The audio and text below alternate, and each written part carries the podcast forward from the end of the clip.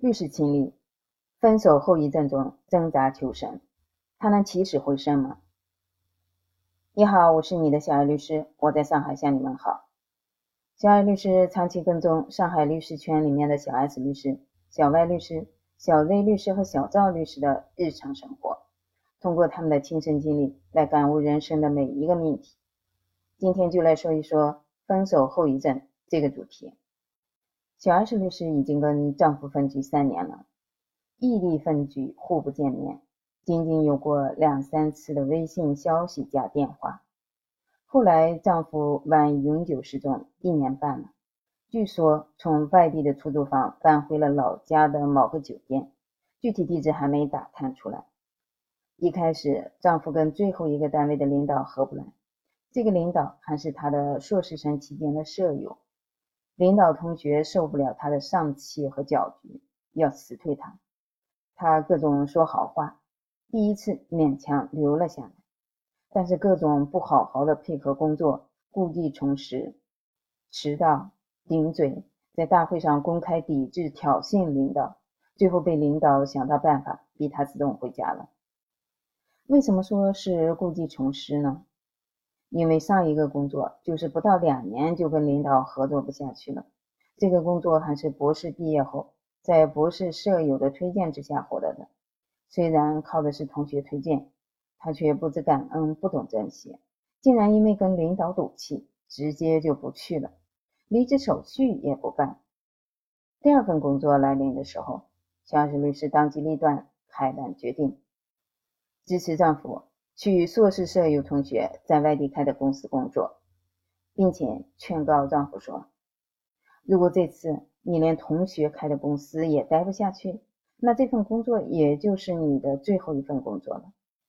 那到时候我们俩的关系也就的确需要重新考虑一下了，因为那样一来，就意味着你走回正轨、独立自强的能力始终培养不起来，那我也就彻底失望了。”如果你跟这样的同学也合不来的话，可能你在这个世界上也就没有能够合得来的任何一个人了，你也就可能再也找不着工作了。希望你这份工作能够坚持到退休。丈夫同意了，结果工作没两年，老毛病又犯了，又是跟领导合不来，各种作死。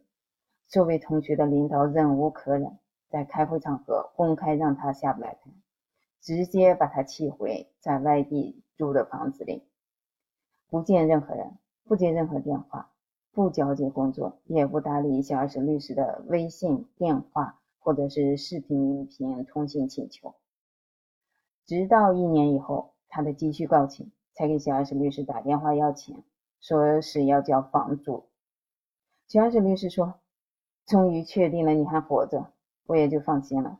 最后给你一笔钱。”就是让你过度找工作的钱，如果你不能自立自强，以后也就没有了。不要再找我要钱了。丈夫拿到钱后，又是人间蒸发，不再搭理小 S 律师的任何联系。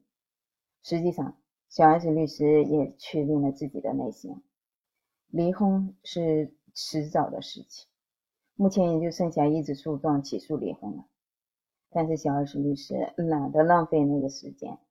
她想先让自己脱离那个丧气的环境，留有丈夫生活痕迹的那个环境，独立自主的撑起自己的生活了。可是这个过程太难了。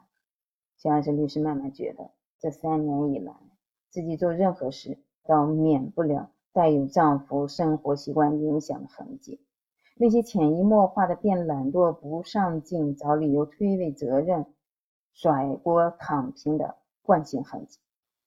小石律师觉得自己能够忍受丈夫这么久，也就表明自己也是不求上进了，自己也需要革自己的命，改过自新，努力自强。为了扭转乾坤，摆脱死循环，小石律师开始记录自己每天每时每刻的生活、工作轨迹，开展批评与自我批评。结果真的发现，结婚以来，自己变成了原来的自己。最讨厌的样子，那些丈夫创造出来的负能量，完完全全的包裹了自己，让自己的想法和行动配合不起来，脑子里想的美好，身体行动却跟不上，总是慢好多。整个人的反应跟结婚之前比起来，变得迟钝多了，而且身体还出现了各种问题，特别是脊柱和眼睛上的问题，都是跟坏的生活习惯脱离不了关系的。小史律师开始重视起来，努力去克服这些分手后遗症。首先是锻炼身体，每天早晨坚持学习游泳一个半小时。通过游泳来找回掌控身体的感觉和自信。经过半年的游泳自学，小二十律师发现，在水里找到了掌控身体的感觉，让身体开始积极的配合大脑的工作。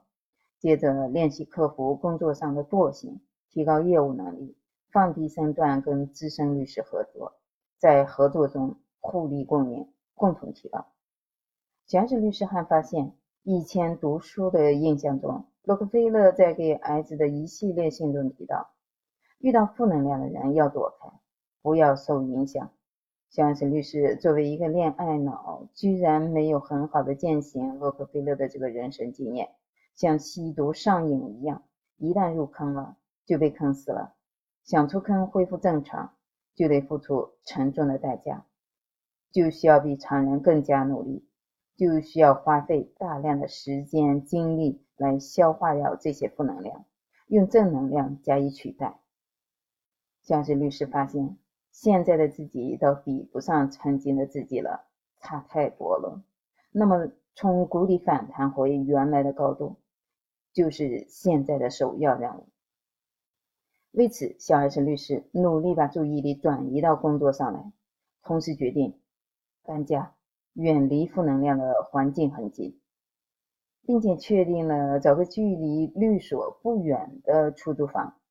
这几天，律所的另一名女同事找到了月租一千六百元的一室户，西迁新居。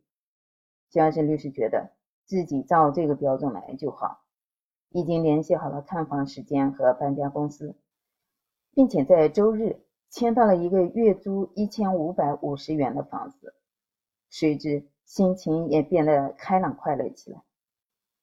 一胜百胜。